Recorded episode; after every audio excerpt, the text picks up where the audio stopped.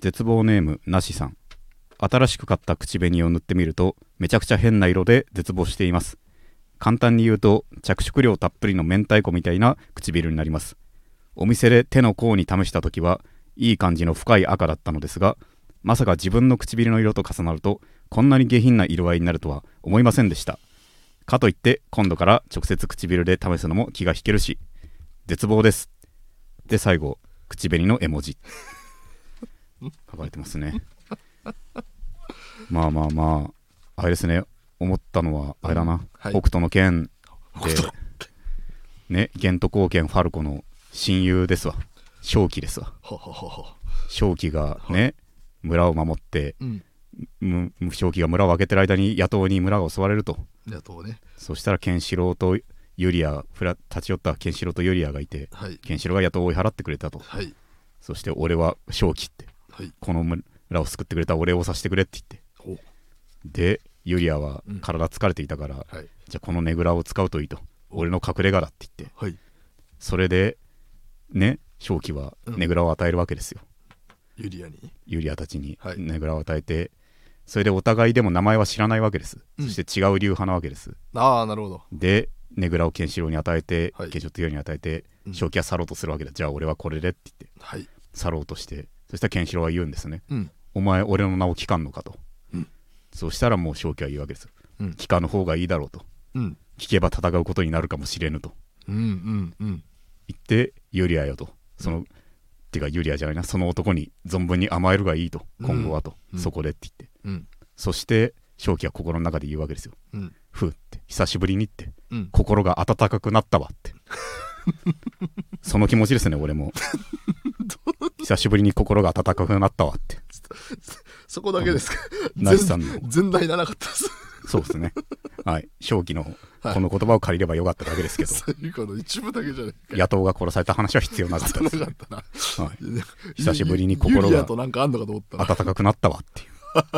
なんかあの言葉はね面白かったんですよね。心の中でね。正気が久しぶりに心が温かくなったわっていう。久しぶりなんだって。辛い人生だなって。正気って思ってね。うん。実際正気とうん。その通りだった正気の予感を当てたわけですよ。いずれ。その正気がそのいろいろあって殺さなければいけない相手は実は北斗神拳のケンシロウだったわけですよ。うん。だから知らなくてよかったといううんうん。ことです。なるほどね、うん。というわけではい。永田圭介の絶望ラジオ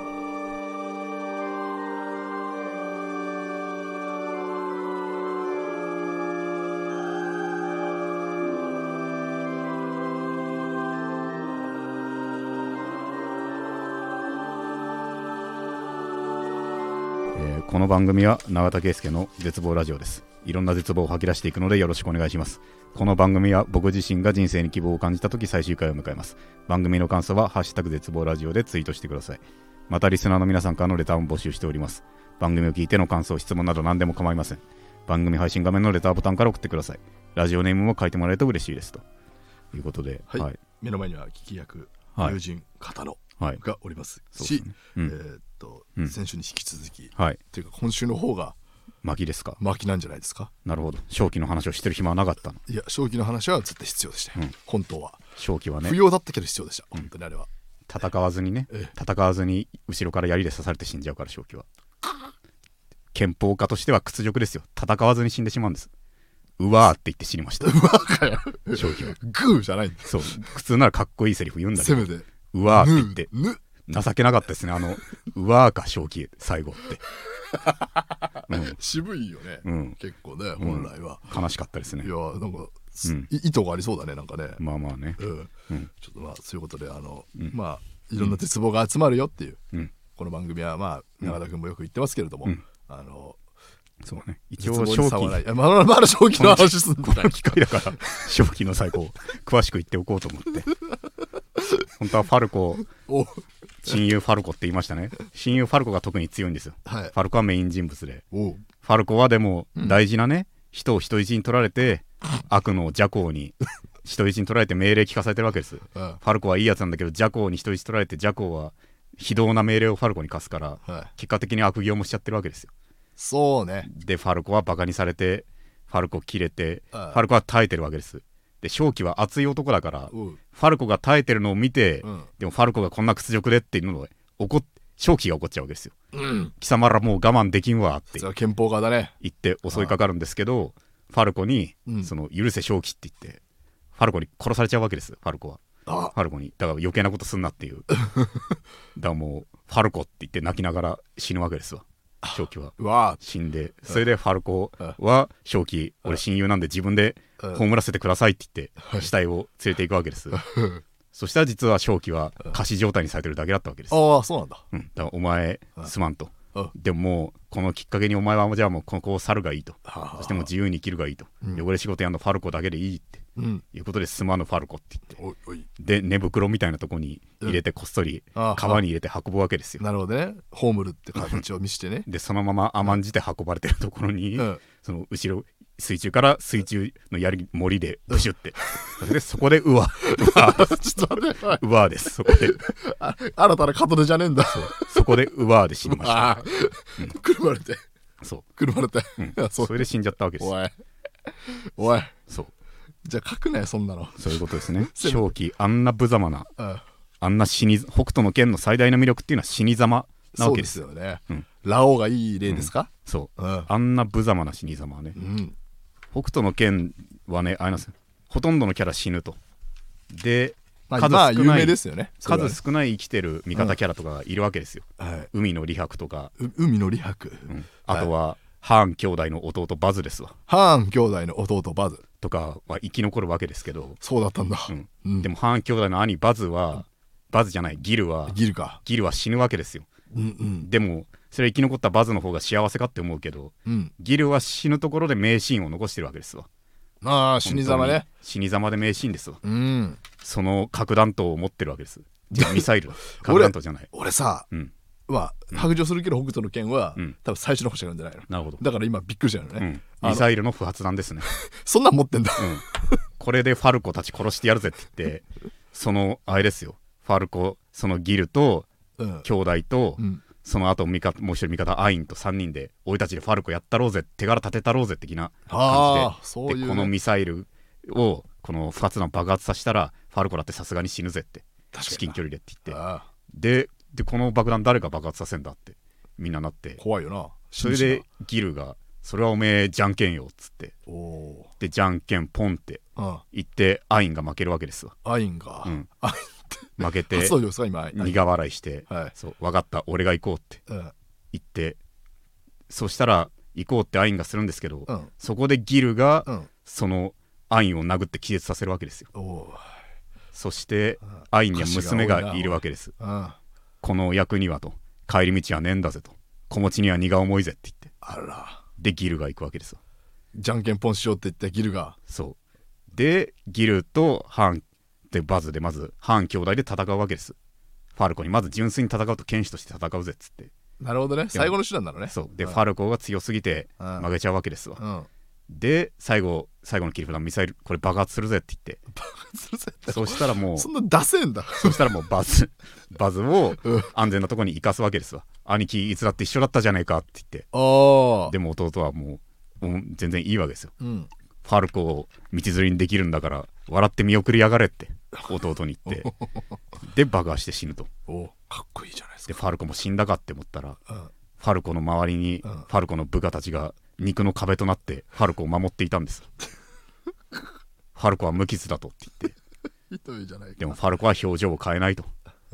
でお前たちってうん。何のためにファルコに命をかけるんだと。ファルコはお前たちが死んでも涙一つ流さんのだぞって言って。違うんだって言って。うん。ファルコ様はって。もう涙が枯れ果てているのだ我々 うん。ファルコに都合良すぎるだろ。うそう。でファルコの辛い過去も後明かされるけど。一応ね。うんでギルはかっこいいわけです。でバズはその後生き残ったけど、うん。何の名シーンもないわけですバズには。だからもう文字通りの死に損ないですわ。そうか。あれは。あ北斗の剣はその皮肉ではない本当の意味の死に損ないが見れる。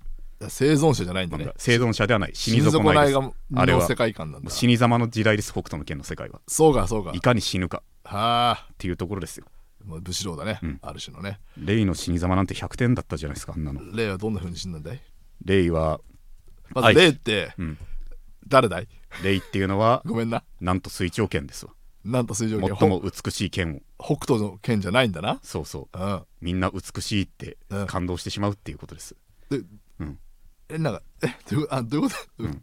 あまりにも美しい舞なわけですよ。舞踏なわけだ。でみんな一瞬女と錯覚してしまうぐらい美しいわけですレイは、はいロン毛の人？ロン毛の人で。なんか、うん。なんとなくぼんやり。そう。わかるぞ。ラオウと戦ってあそののあの人？あの、うん。本当に辛い時これを飲めあそれ違うか。あそういうの人だね。それの人か、うん。でなんかうん。昔よくストロングゼロにコラージュされてた人あーなんかあったかもしれない。そういうボケ。バカにされちゃってんだねレイの。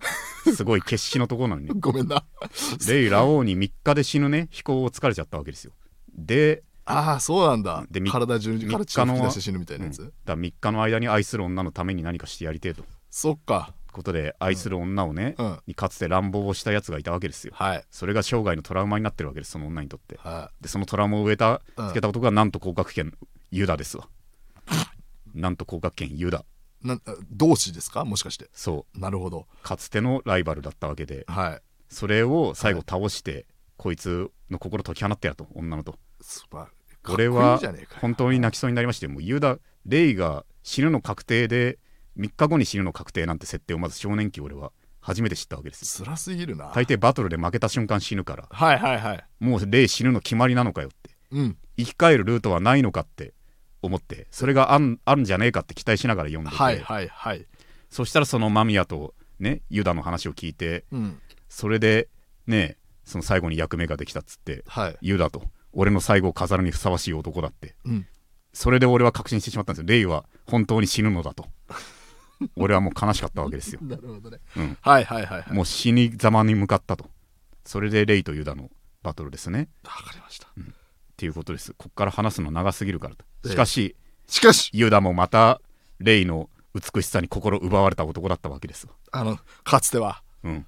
そう。そのレイのね死を白霊を見て戦いの最中おおってうん。言ってしまうわけです。おーっと。おおって言った瞬間に肩裂かれてるわけですよ。真っ二短つに。足を漏らすわけですねそう。あ深くってまたしてもお前の美しさに心を奪われてしまったって。美しいあーその言葉もまたうん、っていい言葉じゃないですか死に際としては。言ってそう。で俺はお前の剣をずっと追っていたのだと。その俺は心から美しいと思ったものの前で俺は無力になってしまうと。だから俺は実はマミヤにも何もできなかったのだって。あら。明かされてあの女は。そう。マミヤにも実は何もできなかったんですね。ね。美しすぎてで俺の俺より強く美しい男よって言ってうん。レイの胸の中で死ぬわけですわうんうん。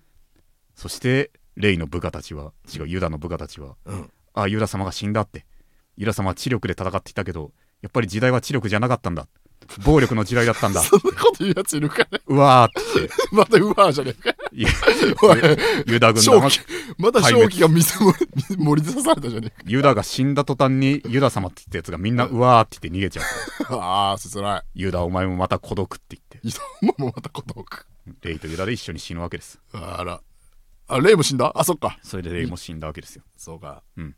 これあれだね、うん。元となる絶望レターがないからはい。あのちょっと見失っちゃった。はい。どうしてここに来たんだっけ？はい。正気のうわーですね。だから口紅の話から正気の 久しぶりに気持ちが温かくなったわから派生して死に様の話に。あそうだ。そもそもダガダガいや語らせろの回だったら。そうそうそう。あごめんごめんごめん。北斗の剣は前も前もでも言ったよね、うん。そのポロッと言った気がするけどうん。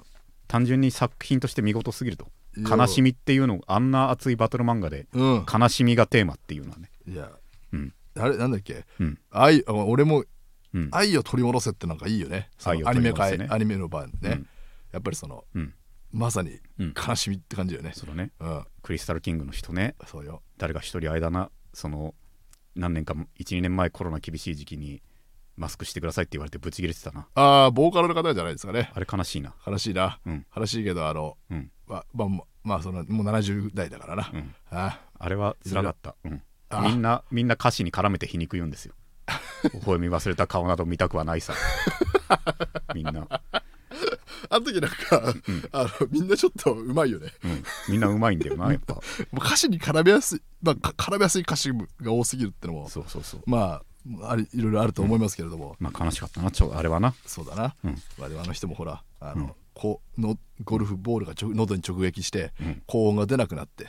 えーそうそうそう。すごいなんどんな低いとこから放たれたの？ボルトボール。顎をくくり抜けて喉に。結構直撃る打った。直後。笑っちゃいけないんですが、まあうん。本当被弾でミス、まあついもしかしたら近くにいて、あね、撃った人の弾でもそれ辛いな。で高音が出なくなったけども、うん。えー、とそのシャウトは残って。ああなるほど。そっちの歌唱法に移ったっていうね。なるほどね。愛を取り戻せに近いということで。確かにかっこいいなそれは。いこいそういうね人もいるんですけども、まあまさしく義足でもなお闘志を失わないファルコのような厚さ。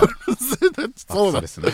そうなんだけどさ、お前はか絡めんなって今だから、うん。はでいつははい。えっ、と希望の、あの希望の光が終わりましたけど。終わりましたけどねでも、えー終わった途端に来るもので、おう。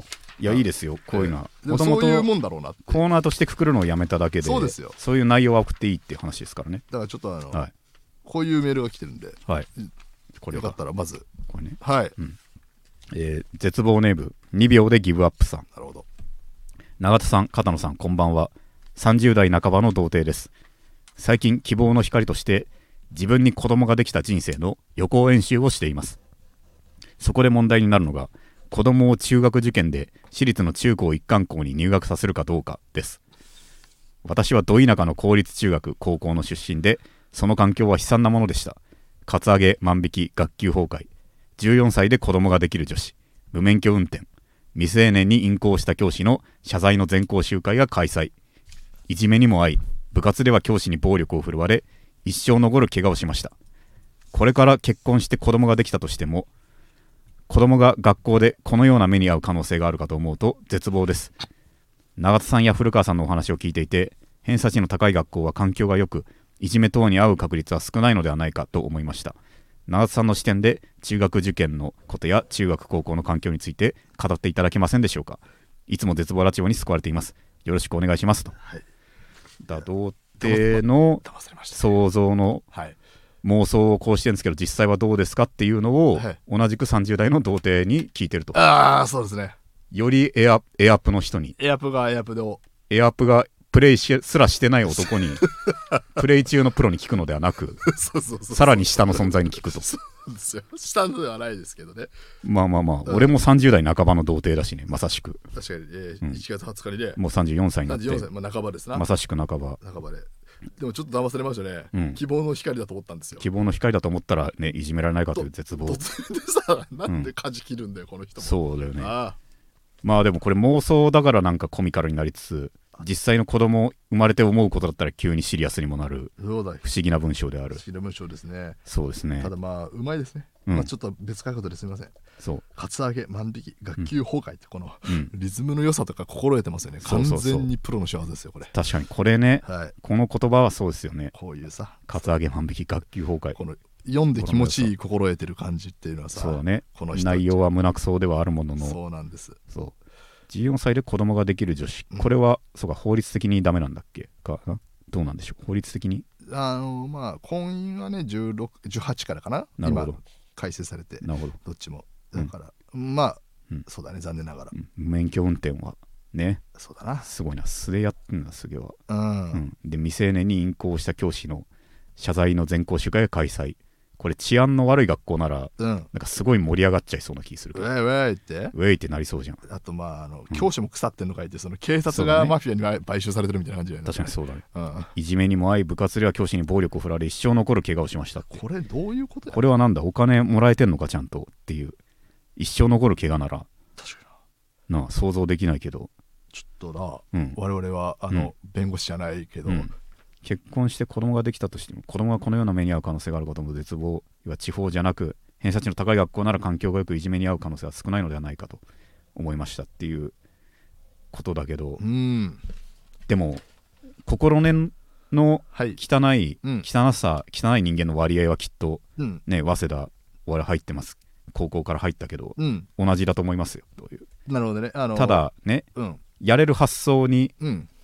ギアがてか勝手にセーフティーロックがかけられて育ってきてるから。だから天前ちょっと永田言ってなかったっけ？ん？あのは要はあの弱い者いじめをするっていうのと、あのうん。勉強しなくちゃいけないで天秤にかけた場合うん。勉強を取った方がそれは得だあのろうっていう。時はね、うん。だからそのかあのそれも賢さもあるやつだったそうっていう。いうそうそうそう。ん、単純にバカを弱い者を優しくするというよりはもうバカに触れても仕方ないって冷たい理由だけども。うんそういうことをいちいちしてこないという。あそうそうそうそうそう。そそれはあった。んで結果的にはスルーされる孤独というものはついてくるけどもという。特に俺は留年生だったから、うん。留年こんなやばいやつかもしんねえし関わんない方がいいよっていうことでのうん。別に攻撃はされなかったっていうことだね。いやーそれねうん。ぜいい防御だよねもうね、うん。留年生っていじめられないわ、確かに。確かにね。留年生は浮くのは知ってうん。あのうちも留年生いましたけどん。留年,、留年された方。うん。ちょっと浮いてはいましたけど、うん。いじめられは絶対なかったですね、そうだね。うん。そこまで舐められることないもんねないよね、うんうん。だから不名誉だけどなんか切れたらやばいことする人かもみたいに多少思われてたんだと思う。ね。なんで留年したかを言わなければうん。なおさらに。うん。そう。だ過剰にそれはなかったな俺は確かにな。留年するってうん。ある種、うん。いいセリフ。友達はだからできなかったな。全ての人間関係は薄く薄く保たれていたからうん。友達はできませんでしたけどね本当うにん。マジでな。はいはいはいはい。だけどでもこうだと思うよ。治安の悪いところに行ったらだから同じぐらい人へ、ねええ嫌なやつの割合は同じだけどええそいつが取れるアクションがなんか多すぎたりするというか治安。治安ってそうよね。暴力が当たり前になったらね単純にやれるアクションも多すぎるからねっていう。そうマイナスのマジックポイントがでかいというかね。そうそうそう、そういうことなんですだからそういう意味では絶対うん。そうだと思いますよ。多うん少うん。治安のいいところ。うん。クズ嫌なやつだとしてもうん。やれることがたかが知れてるようなところに行った方がそうだよ。そりゃいいと。はいはいはい。みんながいいところってのはそもそもないんじゃないかと俺はうん。思うわけなんですよ。いり。やでもなんか、うん。あのこのさうんまあこれ男性だから想像妊娠とは違うけどさうん。希望の光としてうん。子供ができた場合を想像するっていうのはさうん。この人にとっては希望なんだね。そうだね。なんかいやいいんじゃない？だって。最終的には絶望になったけど。極だってそれはなんかうん。ね夜寝る時にうん。食べたいものをうん。描いて寝るみたいなことと同じじゃないですか。なるほど。うん。そっか か子供が子供が。希望なわけですよ。子供はこの人にとって希望だからうん。この人、ねそりゃそうだな。でも30代半ばでしょはいはいはうまあでも別にそうか。もっと上になってから子供を産む人もいるいもうもううん。そうだね、うん。あのまあ男性だとまうん。ああのもっと高齢になっても、うん。パパになる人いるよね。そうね。子供はね、それは確かに俺もうん。まあ想像したことある？欲しなんだろうな。想像、こんなちゃんと想像したことはないな。うん。うん。子供がいる状態？そうだね。何し確かにうーん。わかんないな、子供いや欲しくはないかな。永田は一緒にバイトしてた時子供と接するバイトあのそ池のバイトね、うん。池て 池てか小さいプールのバイト俺は、監視員ね、うん。覚えてますよ。子供のプールの監視員ではい。肌野と一緒だったんだそうよな、だねまあまずまずね子供可愛いってそれは全然一フレンドとして別に一お客様として別にはい。店じゃないけどさ、そこ。うんそうだね別に一他人としてのフレンドリーですよ。うんうん。他の人にもするフレンドリー分のうん。子供にも与えましたけど、子供だからでのボーナスは俺の中でないわけ 別に。そのさ、うん。そういうことなんだよね。あの、ある種平等だよね永田はね。そうそう。ん俺はそれでっかいと思うよ。逆に言うと外国人の方にもってことだもんね、うん。幼稚園のさはい。人たちみんな連れてきてさあそそうだったよね。俺んとこに来てうん子供たち一斉に並ばせてうんそれでプールを要はさうん。無料でやってるわけじゃん。かそうだねあそこは。うんだからその先生が子供たち整列させて挨拶を俺にさせるわけ、はい。ねじゃあみんな行くよっつって。せーのって言って、うん。その時子供がみんな一斉にそのうん「お借りします」って言って。そうだったうん別にその挨拶、うん。今後使わないぞって、うん、お借りしますは言ったことない。確かまあプールを借りるってことなんだろうけどさ。にお,、ね、お願いしますじゃないんだなそうよろしくお願いしますとか、うん、汎用性が高いものでもいいそれを覚えさせた方がいい。お借りしますは今後使わないものを覚えさせてって。確かうん。お借りにします。のは絶対ないな、お借りしますだったら俺いいよって返すしかない。だってまず疑問形うん。なってかもううん、一方的な宣言だもんね。そうだね。お借りしていいですかならいいよで、うん。けどお借りしますならうん。そうだよね。はい。はい。はいとしか言いようがないまあ、逆に言うとね我々からしたらあの、うん。アクションをす最小で済んだかもしれないけど。でも俺覚えてるよ。片野と2人1組でねやるんだけどね。そうだね。俺が覚えてるのはだから俺は子供に対してうん。演奏とか音、なんか温度の記録はい。とかやれって言われてることしかやらなかったと。1時間に1回ね。うん。うん、特別笑顔とか話しかけもせずっていう。まあそういうバイトだよね。俺が覚えてたのは片野がその幼稚園のグループが来た時だよ。はあ、はあ、その片野が入ってうん。でちっちゃいさプールだからさうん。そこで子供たちをはい。動かしてここみんな並びなって言って並んでうん。こここういう壁に沿うようにこう一周してみんなでこうしてって言ってあそういう要は流れるプールの水流を作ろうとはいはしてたわけよ。ああ。でそれをだ何のためにしてあげてるー うるさいね。うるさいね。思って。いいじゃないか流れるプールを作ってあげてるの。が、楽しい。楽しいじゃないか、うん、そんなことをして何になるって俺は だから地球は同じとかじゃねえんだよ。見ていて。だからそんなことをみんな考えながら見ていたのが覚え覚あれ覚えてるもん。片野が流れるプール作ってうん。驚かせようとしてるってもいややっぱりそう、うん。楽しいじゃん。楽しい。まあ確かに。かっただろ？子供は確かにうん。大はしゃぎでした。わ、おはしゃげでしょ？流れるあれができるのがさ不思議だったんだろうねろ子供は、そうよ。うん、それよ。それはいね思ったね。それだけよ。それだそれを見て、うん。で永田はそれを見て平等に、うん。なんでなんだろうってうん。思うかもしれないけど、うん。俺は確かにボーナスがあるからそういう意味では。子供ボーナス。子供の笑顔がね。そうそれをまあボーナスというならば。別にそうだな。子供にそれはあんまりうん。ないない。いつかなんのかもしんないけどね。確かにね。うん。そうだよ。全然子供考えは変わってきたことはある俺はだから。辛いものが食べれるようになってきたから。子供も同じかもしれない、辛いものみたいに言うねうん、なんか別に何とも思わなかったものが なんとも思わなかっなんのかもしれないっていうね。たあー、うん。なんかね。うん。まあ発生したらね。うん。もうそれもね受け入れれるもので子すからね供やっぱ子供にの時代からねうん。別に俺はいじめを直撃したことはそこまでないわけだけどはい。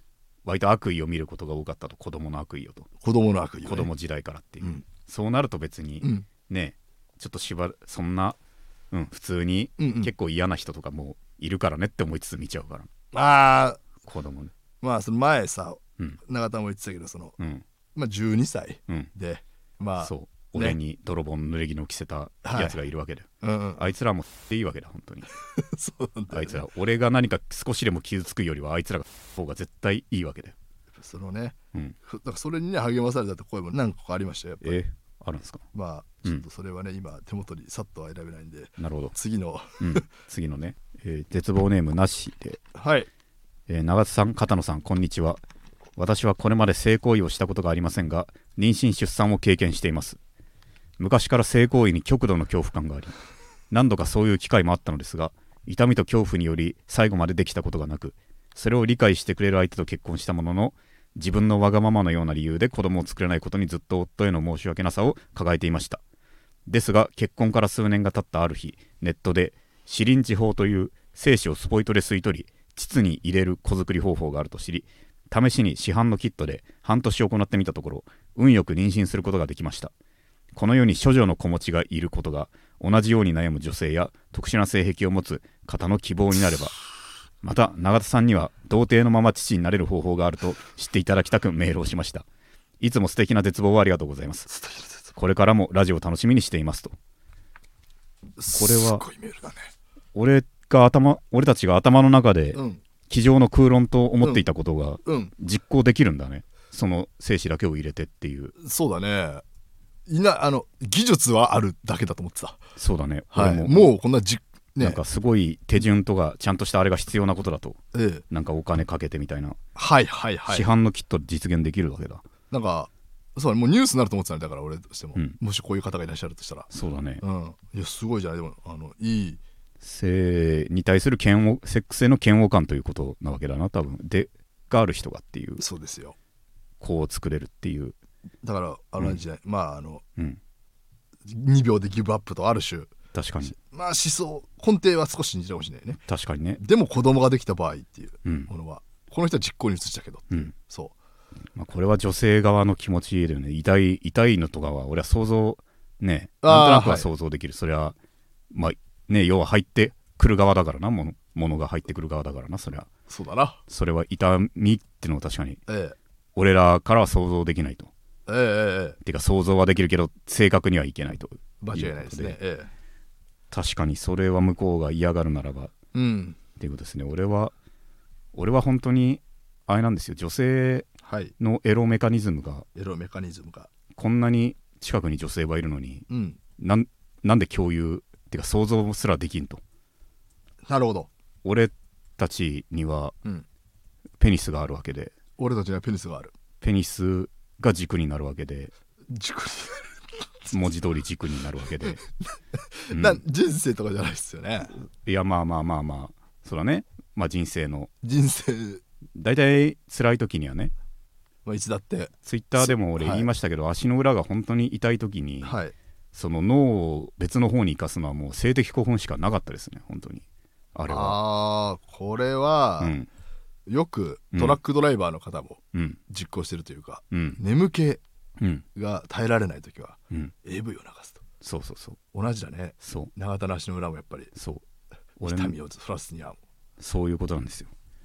でやっぱ女性が何でだどうエロを感じてるのか本当に想像できないわけですね。だってふ要はこっちが興奮した時にはい。私は力めばええ。より硬くなるわけじゃないですか。硬くなってる時にふんって力力めるものがあると。要はふんって言えるものがあると。あーあの確かに、うん。えーっと筋肉こそないけれど、うん。あの血をねうん。なんか力むと血が確かにね、女性はふんができないのかな？できるのかっていうことも俺は興奮の仕方があ興奮をね。興奮のうん。あある例えと思いまばセックスをはいして雑本当に世に溢れた雑なエロ漫画ではでもは。お前も気持ちいいんだろうがみたいなえ言葉はあるけどもええ。えそ俺もどう気持ちいいのかを想像できんっていう、確かに、うん。こればっかりはね。うん、我々は、そうなわけですよ。ええ。でもほら。逆におええ。大私目線からしたら普通に痛いだけじゃないのってすら俺は思ってしまうわけですよ。そうかあのね、だって、うん。関係ないもんね、うん私の、うん。俺の想像の女性目線では確かにこのメールは本当にしっくりくるものだというか痛み恐怖でしたくうんないっていう、でそれでもこれができるという。だから男が前かつて俺は言いましたよ。そのセックスの理想はその握手とかそういうはい、行動の頂点としてやりたいといううんうん、話をしたじゃないですか、した。うん、いつだっけな。本能的に一緒になりたいと。結構いい話だったよそう一緒になるにはもうこのだ手握手してうん。ハグもしてはい。キスもして抱き合ってもっと密着するにはもうこのデコとボコまで埋めるしかねえっていう。そういうもう神話のレベルで。ことでぴったりはい。埋めるためにするのが俺のしたいセックスっていうこ 純愛。とだったけど。純愛だよ。いいよね。結局入れる側の話でしたねこれもね。なるほどやはりね。入れられるだったらそのぴったり密着が痛みがあるってことだから。俺のだからまるで崇高なように言ったけどさええ。これはハグの頂点なんだよって君言ったてけど。君じゃん。君言って。部長なんだよお前。ハグの頂点なんだよこれはって。わからないかって、クソ部長が。うん。言っても そんなのエゴエゴでしかなかったというそうか神話だったね我々のね、うん。俺たち側に痛みはないと。確かに確かに。いうことですよ。うわーなんかでもうん。白亜紀白うん。勝明先生のうん。二人ヘッジとかさうん。なんかそういう感じで描かれてるような気がする。あそうなんだ。だねわかんない。二人エッチは。なんかその、そうだったじゃんなんか。そうだっけか二人エッチは なんかうん。いやななんかあの、ん。ゆらさんがうん。なんかもう一緒になんか、うん。密着嬉しいみたいなさ。あそういうことだったんだ。うん。だけど、それはやっぱり風崎先生のエゴだったっていう。そうだね。はい、二人エッチのねうん、まあいいよ二人エッチの、まあ、ね、あんまネットでネタにされてるのとかをいちいち言うのはあれだよなじゃあちょっとあれだよな なんでじゃあ我慢しろよじゃあいやいや、うん、我慢しましょう。はい。永田圭介の絶望ラジオ。永田圭介の絶望ラジオ。永田圭介の絶望ラジオ。コーナー絶望の果ても行きましょうかねえじゃあ、絶望の果て。えこのコーナーはリスナーから絶望エピソードを送ってもらい、俺はお前よりマシだなと、僕は優越感に浸るコーナーですと。はい。えー絶望ネームなしさん。男友達から自分の顔は芸能人で言うと誰より可愛いと思ってんの？と聞かれて絶望。そういうお前は自分の顔のランクどのあたりだと思ってんの？と聞いたら俺はそういうの考える以前にブスだから投票に上がっていないと言われ何様なんだよと思いました。確かに私はメイクや服で自分を着飾ることは好きですがそれは自分のためにやっているのであって他人から評価されるためにやっているわけではありません。でも自分を可愛くすることは好きだし容姿を褒められること全てに対して嫌な気持ちが湧くわけではないと。でも容姿が他人と比較するためのものになるのはすごく不快。自分を可愛くするのが好きなら土俵に上げられてしまうことは仕方のないことなのでしょうか。自分はルッキズムから離れているつもりですがそもそも自分を可愛くするのが好きな時点で私もルッキズムに傾倒しているということなのでしょうか。勝手に土俵に上げられないための対処法が知りたいです。ということで意外かもしれませんけどでしょかつてないほど同意しますねう私は。おおすごいね。この文章にはね俺が好きなうん。言葉が多いですねこれはね。いや実母ネーム欲しかったなじゃあ。俺は自分が可愛くするために可愛くしているという人が俺は一番うん。好きなわけですよ私は。見てて。そういうことです。はい何がはい。なんでその格好なのかと別に聞くことはないですけども。はい。もし。聞いたとして答え自分が可愛いと思うからっていうのが私は一番好きなわけですよ。その答えが来るのが。ああいいですね。一番好きなわけで。はいはい。そして俺はかつてねはい。かつて俺は切れたと思います。永田圭介理解王でもカットされたのかしたのか覚えてないけど。まさしく言った話じゃないですかこれ俺。うん。自分の顔は芸能人で言うと誰と可愛いと思ってんのと人に聞かれてうん。で要はそういうお前はどうだと思ってんだって聞かれたらうん。俺はそういうレベルのブスじゃん。そういうレベルじゃないブスだからって。はいはいはい要はだからかつて俺は17点論という話をしましたわ。17点論ね。そう。その人の点数をつけてと。はい。人の点数をつけてお前は何点なんだって聞かれたら、あはい。俺は0点です話になりませんって。俺は0点ですよって。0点っていうね。自虐で言って逃げると。はい。でもそれで極端に逃げて勝負の場から下げてると本当。の点数17点。100直視的点なやつね。100点満点中17点っていう。うん。シャレにならない低さをこいつは見れないわけだって。だったら0点の0点っていうそう。隠れ身のがあるよね。そう。これを自虐で言うのはね、え話にならないわけですよ。えいやーそうだね。この理屈が通ると思ってるやつとうん。だから唯一起こることです。なぜ貴様こんなやつと男友達だと。いうことです。おお叱り。こんなやつとは話さなくていいわけですよ。はいはいはいこんこいつは人生をつまらなくする才能にあふれてる。もうそれだこれだけより上がる。男友達は人生をつまらなくする才能にあふれてる。こんな俺はブスだから言わなくていいですよって言ってまで守るものがあると思ってんのがダサい情けないわけですよ。17点を直視するっていうこの小さなプライドを守るために。そこを守る価値がないものって思えてない時点でこいつクソ寒いわって俺は。何がそいつ守るもんだと思ってんだよりゃうん。何をしょうもないこいつはくだらないですわ。食ったらないと。本当に。しょうもない。しょうもないです。本当に。本当にな。なんだ？こいつはくだらんな。なんというか。はい。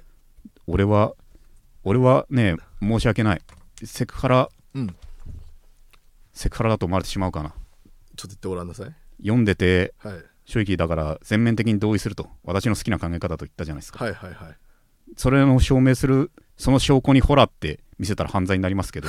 なんなんだよ。軽軽く硬くなってます、ね。はい、それぐらい俺の好きな考え方だったのでこれ は。本当は見せたいですよ。あその証拠にって言って。なるほどね。エロ漫画だったらはい。不器用な優しさに俺に心ほだされますわ、うん、不器用な人って言って、うん、まあリアルじゃできないけど、快楽天システムね。うん、それぐらいこの人の、えーてか俺の考え方ですね。そ同時にくだから気が合うとねうん。永田は力んじゃったってことでしょ？だから。そうそうそう思わず。自分のためにやってるっていうはい。ことよ。うん。別に人と比べる必要がないって人ではい。このルートに行く人が俺はすごいいることが嬉しいわけですよ。いやーやはり。ねだからうん。ハローキティとかさうん。キティちゃんとか多分こういう精神だよねキティちゃんか。わかんないけど、うん。わかんないけど、うん。あの可愛いはあの、己の。己のだね。と ためにあるというか、確かに。うん、キティちゃんは自分が可愛いと思ってるからっていう。し、うん。そうそれはあの私が私であるためのみたういな、ん。背景にあるよねなんか、そういうことですね。うん。あの気高さはやっぱりは、うん。いろんな仕事するけど、うん。キティちゃん。コラボ、無尽蔵にするけど、うん。やっぱあの気高さがどっかにあるな。そうそう、うん。それはあると思います。その精神だと思います。サンリオはそうだね。そういうメンタルの大事なねそういう指標というかはい。軸になってんのかもしれないなって ちょっとね。思いますねやっぱ。これ素晴らしいことを聞けましたね。でも質問一応聞かれてるのがこれは。ルッキズズムに傾倒しているということなのでしょうか？自分を可愛くするのが。うん。いやルッキズムに傾倒していることなんでしょう。勝手に土俵に上げられるための対処法が知りたいです。だまずルッキズムなんて言葉を、うん。どうせそのうち消えるかもしんない言葉に今振り回されてはということですよね。そのうち消えるかもしんねえぞこんなルッキズムなんて言葉もううん。意味もううん死後にしましょうってことですか？これを、令和次第しか知らない言葉って何十年後言われて、はあルッキズムって分かりますかって。何ですか？食べ物ですよねって。このバカって、まだいるんだその、そいつは。うん、そんなそんな風になってるかもしんねえぞっていうことですよ。そんな言葉に今今悩まされるのはもったいなさすぎると今が一番価値があるものにこんなこんなものでっていうはい。ことでしょうが、出ました。うん、じゃあということでというわけであっという間にエンディングです、えーこの番組ではリスナーの皆さんからレターを募集しております。番組を聞いての感想や質問コーナーへのレターなど何でもお待ちしております。番組配信画面のレターボタンから送ってください。ラジオネームを書いてもらえると嬉しいです。はい。番組の感想は「ハッシュタグ絶望ラジオ」でツイートしてくださいと。いうことで最後の、最後は、えーうん。えー絶望ネーム切れた口橋さん。中学生の時に同性の友達に恋をしました。キリスト教の学校だったのですがキリスト教では同性愛を罪としているので自分の存在が悪みたいに思えてノートに私は悪魔だと書いたり思春期を苦しんでました。聖書の授業のテストで牧師でもある教師が論述の課題を出し同性愛を認めてほしいなら俺を論破してみろと言い放ちました。私は赤裸々に自分の思いを書きました。自分の存在を認めてほしかったんだと思います。テストが返ってくるとそこには赤点ギリギリ回避の点数と真っ赤なペンで「お前は本当には人を愛していない」と。一言。漠然とした完全否定にただ憤ることしかできず絶望しました。以来私の自己否定は悪化し首吊りを試みたり自殺願望が消えません。生徒をここまで苦しめてまで宗教の教えを正しいと押し付ける教員が本当に人を愛していたのか今思うと疑問です。うん。そうだよ。暴言になってしまうのかな。大体同じようなもんじゃないのかと俺は。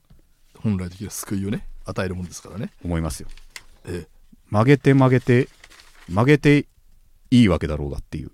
そもそものなそのためのもんなわけだからな。目の前で同性愛好きですって言ってる人にうん。ねえそれを否定してまでうん。守るもんがないってこれはキリストさんはひっぱたいてますよ。